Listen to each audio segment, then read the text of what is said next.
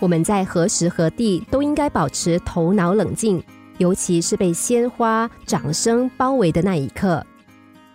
一天，有只猴子被耍猴人捉住，他很害怕，以为快要死了。怎么知道耍猴人没有杀他，给他穿上红袍，戴上纱帽，教他坐在椅子上抽烟，模仿人的模样和动作。猴子学了几天，全学会了。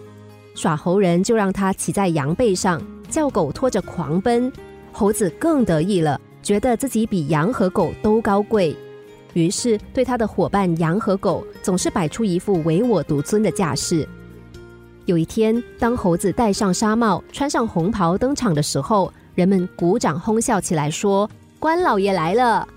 猴子听见，更是万分得意，好像他真的是一个大官，拿起鞭子在他的伙伴身上狠狠的抽打着。他忘记了自己与羊、狗一样，同样都是耍猴人的奴隶。猴子在掌声中得意忘形，实在可悲。但其实人有时何尝不是这样呢？在胜利面前，在人们欢迎的鲜花面前，在别人赞誉的掌声里，在潜在敌人的糖衣炮弹袭击之下，人变质了。昔日的霸气豪情荡然无存。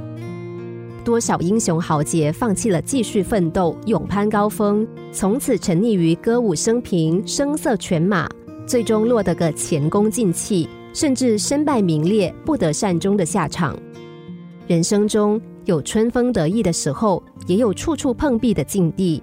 只有胜不骄、败不馁的人，才能笑到最后，赢得真正的精彩。